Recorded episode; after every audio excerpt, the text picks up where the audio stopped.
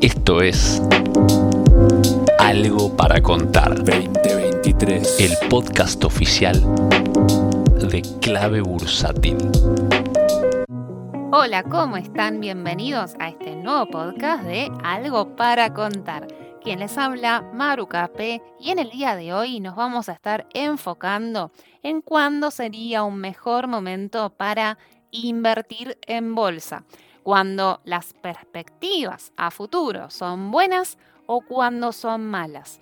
Seguramente de una manera intuitiva tendemos a pensar que si creemos que los eventos futuros serán cada vez mejores, entonces es cuando nosotros queremos estar comprados en bolsa, porque consideramos que si la economía va a estar cada vez mejor, entonces seguramente la empresa de la cual yo estoy comprando acciones va a vender más y por lo tanto generar más ganancias y como consecuencia el precio de cotización de esas acciones debería ir aumentando, subiendo, acompañando estos eventos positivos futuros. Pero si esas perspectivas a futuro, que son positivas, todos en el mercado, la mayoría, estamos viendo lo mismo, es decir, que ya está descontado en los precios, ¿realmente hay una oportunidad en esos precios de compra? Para poder trabajar con esta idea, me voy a remitir a una de las mejores frases de John Templeton, que es un reconocido inversor y gestor de fondos estadounidense. Y él lo que dijo en su momento es, la gente siempre me pregunta dónde hay buenas perspectivas. Pero esa es la pregunta equivocada. La pregunta correcta es ¿dónde es más miserable el panorama? John Templeton siempre fue reconocido por lo que se conoce como un inversor contrarian, seguir su propio criterio y no solo le importaba si unas acciones estaban de moda o no, sino que consideraba que las modas en los mercados tenían un peligro enorme. Él siempre aconsejó no seguir a las multitudes, sino que tenemos que tener un propio estilo para poder dominar a los mercados. Y que él siempre aconsejaba que habría que comprar en épocas de pesimismo. Justamente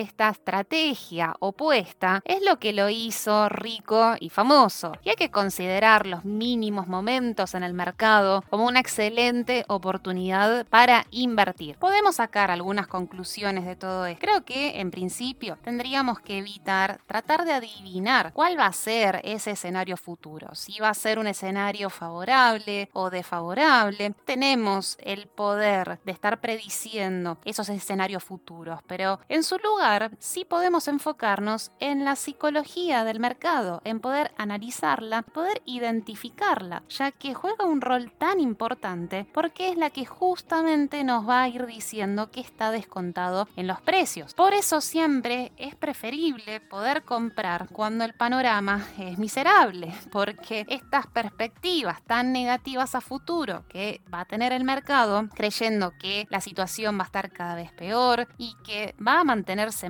durante muchísimo tiempo, eso significa que el mercado le va a estar asignando un precio de cotización acorde a ese escenario que está tratando de predecir a futuro. ¿Y por qué hace ese tipo de proyección? Porque en la psicología uno tiende a extrapolar lo que está viviendo en este momento. Entonces, si el escenario es negativo, uno tiende a pensar que el escenario va a seguir siendo negativo e incluso cada vez. Ahora bien, ¿qué ocurre? Que el día de mañana, cuando el escenario cambie, cuando el escenario mejore, entonces eso significa que el precio va a quedar desacoplado, representando lo que es una subvaluación de ese. De hecho, para darte un ejemplo, ¿cuántas veces en estos podcasts vengo compartiéndote esta oportunidad de Argentina a través de la crisis reciente? Donde si analizamos y estudiamos los ciclos, no solamente de la bolsa, sino los ciclos económicos, no existe crisis sin una recuperación posterior. Y Argentina no es la excepción, representando cada una de sus crisis como el mejor momento de oportunidad compra en la bolsa. De hecho, si vamos a lo que dice John Templeton, él siempre estudió los ciclos del mercado. Él interpreta que hay varias etapas a través de lo que es su frase célebre, que dice que los mercados alcistas nacen del pesimismo, crecen en el escepticismo, maduran en el optimismo y mueren en la euforia. Es decir, que cada ciclo se va dando estas etapas, que cuando finaliza vuelve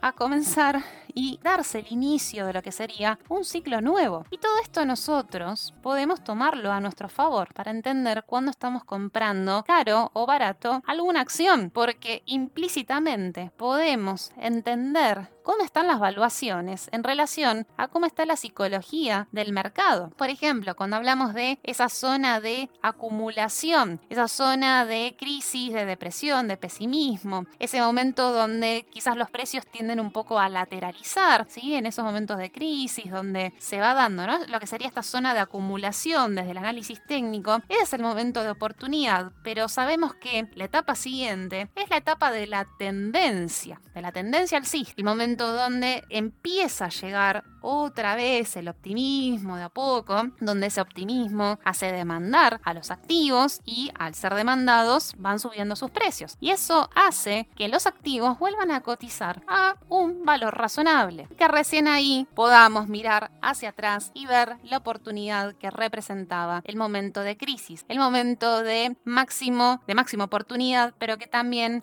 es de máxima manifestación de pesimismo por parte del mercado. Ahora bien, me gustaría hacer también la siguiente aclaración o el siguiente comentario, porque obviamente que en el mensaje de fondo que te estoy transmitiendo con este podcast es de que es mejor operar cuando las perspectivas a futuro son negativas en vez de que sean perspectivas positivas. Pero ¿en qué me gustaría hacer la aclaración? Bueno, porque no todos invertimos de la misma manera, no todos tenemos la misma estrategia. De hecho, si nos basamos específicamente en lo que son analistas técnicos de corto plazo, justamente tienen que hacer todo lo contrario. Este tipo de inversores tiene que seguir la tendencia, es decir, tiene que basarse en las modas para poder invertir. Entonces, ¿qué podemos darle, a ver, como un giro, una, una visión, una perspectiva diferente, si bien va a estar operando de la manera opuesta a la que a, a lo mejor estoy sugiriendo o estoy dando a entender en este podcast que podría ser una mejor opción? ¿Cuál es ese giro? Que si bien este inversor va a estar operando en medio de la tendencia, en medio de la multitud. Imaginemos a cada uno de estos inversores como ovejas que se van sumando cada vez más y más en la medida de que va llegando cada vez más optimismo, finalmente también llegando a lo que es una etapa de euforia. La idea es de que este tipo de inversor no evite el rebaño, no, camine en medio del rebaño. ¿Cuál es la diferencia? Que en vez de ser una oveja, va a ser un lobo disfrazado de oveja. Es decir, camina con el rebaño, va atravesando toda esa etapa de fase alcista. La gran diferencia es de que cuando llegue esa etapa de euforia, la oveja creerá que todo el escenario positivo continuará siendo espectacular a futuro, mientras que el lobo disfrazado de oveja sabe que en algún momento la tendencia va a estar cambiando, que luego de la euforia va a llegar la etapa siguiente, que es la fase negativa, y que por consiguiente el lobo se va a estar despidiendo antes y agradeciendo haber recorrido juntos ese camino, porque la fase de la tendencia bajista inevitablemente va a terminar llegando, el cual el lobo desde luego va a estar evitando, pero sabiendo también que esa fase bajista en algún momento terminará y que dará inicio a lo que es un nuevo comienzo de ciclo, esperando pacientemente a que luego de volver a encontrarse una zona de acumulación, vuelva otra vez una tendencia alcista en el ciclo. Con esto me voy a estar despidiendo del podcast del día de hoy. Espero que te haya gustado y nos vamos a encontrar en la próxima edición. Te mando un abrazo. Adiós. ¿Quieres enterarte de la última información del mercado en tiempo real y sin costo alguno?